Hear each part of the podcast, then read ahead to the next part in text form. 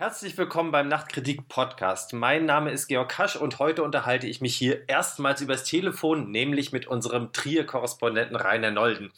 Sollte es also unüblich knacken und rauschen, dann liegt's an der Leitung. Heute geht es um Trier und seinen Intendanten Karl Sibelius. Sibelius ist erst seit dieser Spielzeit im Amt und gerade häufen sich die alarmierenden Nachrichten. Zuerst sanken die Abozahlen, dann veröffentlichte Artbad Fair einen offenen Brief mit vielen kritischen Punkten. Schließlich wurde der Schauspielchef entlassen und mittlerweile hat die Stadt Trier dem Intendanten wegen eines Millionendefizits eine Finanzkontrolle an die Seite gestellt.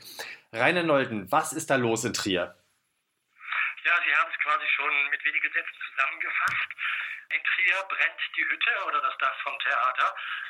Es ist tatsächlich so, dass Sibelius, der mit großen Erwartungen seitens des Publikums, seitens der Kritik und der Stadt natürlich auch gestartet ist, einiges mh, hm, gegen die Wand gefahren hat. Vielleicht ist das doch zu hart gesagt gegen die Wand. Man kann ja auch wieder den Rückwärtsgang einlegen. Das ist aber wohl nicht so seine Sache. Karl Sibelius ist ein Mensch, der, so wie man ihn kennt, gerne seinen Kopf durchsetzt und äh, sich äh, natürlich auch hohe Ziele gesteckt hat. Er wollte ein ganz neues Theater für Trier machen. Er wollte die Trierer, die auch ein bisschen in Routine erstarrt waren, aus eben dieser Routine aufschrecken. Sein Vorgänger äh, Gerhard Weber hatte ein sehr solides, sehr gutes Stadttheater gemacht mit den üblichen Einschränkungen.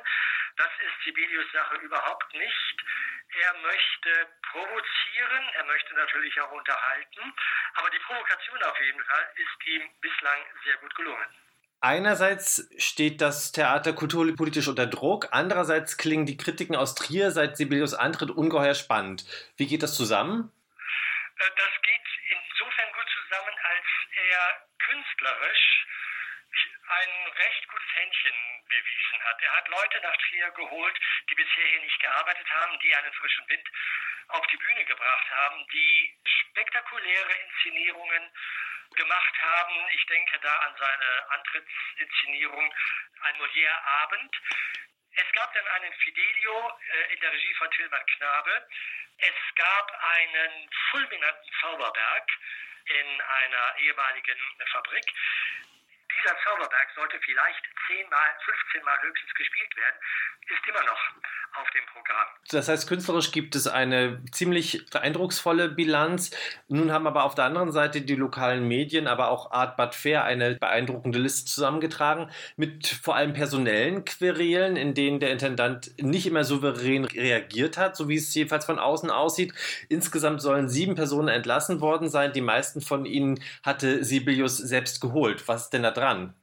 Also ein glückliches Händchen, was die Personalpolitik angeht, hatte Sibelius von Anfang an nicht bewiesen. Ulf Freudschner, der Schauspieldirektor, den hat er ja selbst geholt aus Luzern.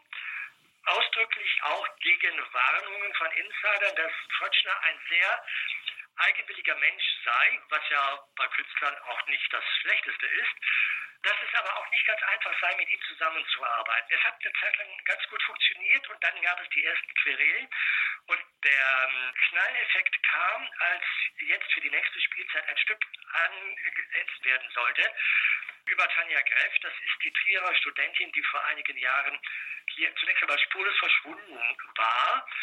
Dieser Fall sollte als Theaterstück aufgearbeitet werden. Ulf Rötschner hatte gesagt, er habe mit der Mutter äh, von Tanja Gräf darüber gesprochen. Sie sei einverstanden, was ich ihm im Nachhinein als falsch herausgestellt hatte. Sibelius hat offenbar seinen Schauspieldirektor schalten und walten lassen, dann aber sozusagen den Schwanz angezogen und gesagt, das war alles Frötschners Idee, er habe damit nichts zu tun. Was auch irgendwo eine butterweiche Ausrede ist, denn als Intendant habe ich die letzten Verfügungen, einen Spielplatz zu machen und muss auch dafür sorgen, dass der in jeder Beziehung wasserdicht ist. Ist Ulf Rötschner ein Bauernopfer? Ich weiß es nicht.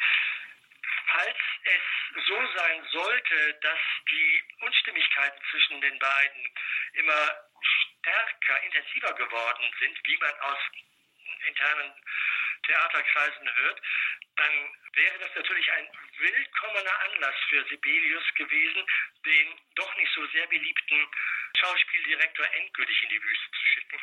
Mhm. Das allerdings sind Spekulationen. Äh, aber die Spekulationen schießen ja ohnehin ins Kraut, denn Sibelius ist abgetaucht. Er ist seit Tagen nicht mehr für die Presse zu sprechen. Er ist also wie vom Erdboden verschluckt. In den Kommentaren auf Nachtkritik wird befürchtet, dass das Theater durch den Fall in seinem Bestand gefährdet ist. Ist da was dran? Also das Theater wird sicherlich nicht gefährdet sein. Das Ensemble steht ja weiterhin. Es gibt ein, ein sehr gutes Ensemble. Also Sibelius hat, das Schauspielensemble hat das Opernensemble nahezu komplett ausgewechselt und er hat sehr gute Leute nach Trier geholt. Wer vielleicht gefährdet ist, aber auch das sind reine Spekulationen, ist der Intendant in seiner Position. Denn die Lokalpresse hat mehr oder weniger unverblümt schon den Rücktritt gefordert. Nicht mit diesen Worten, aber in einem Kommentar war zu lesen, dass Sibelius nicht der richtige Intendant für Trier sei.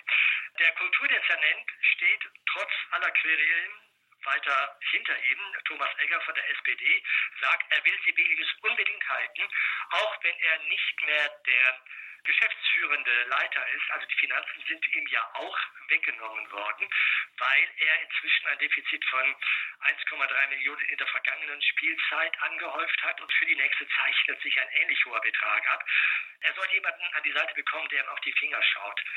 Des Weiteren hat Egger gesagt, Sibelius solle sich auf seine Intendantentätigkeit konzentrieren und nicht mehr als Schauspieler auftreten. Also ein Kulturdezernent, der hinter seinem Intendanten steht und ihm dann doch so viele Dinge wegnimmt, das ist schon eine Sache, die auch in eine gewisse Richtung deutet. Es muss nicht der Rücktritt sein, es muss nicht der Rausschmiss sein, aber ich könnte mir vorstellen, dass Sibelius natürlich, der mit ganz anderen Hoffnungen und Absichten hier angetreten ist, jetzt doch sieht, wie sehr man seine Kompetenzen eingrenzt.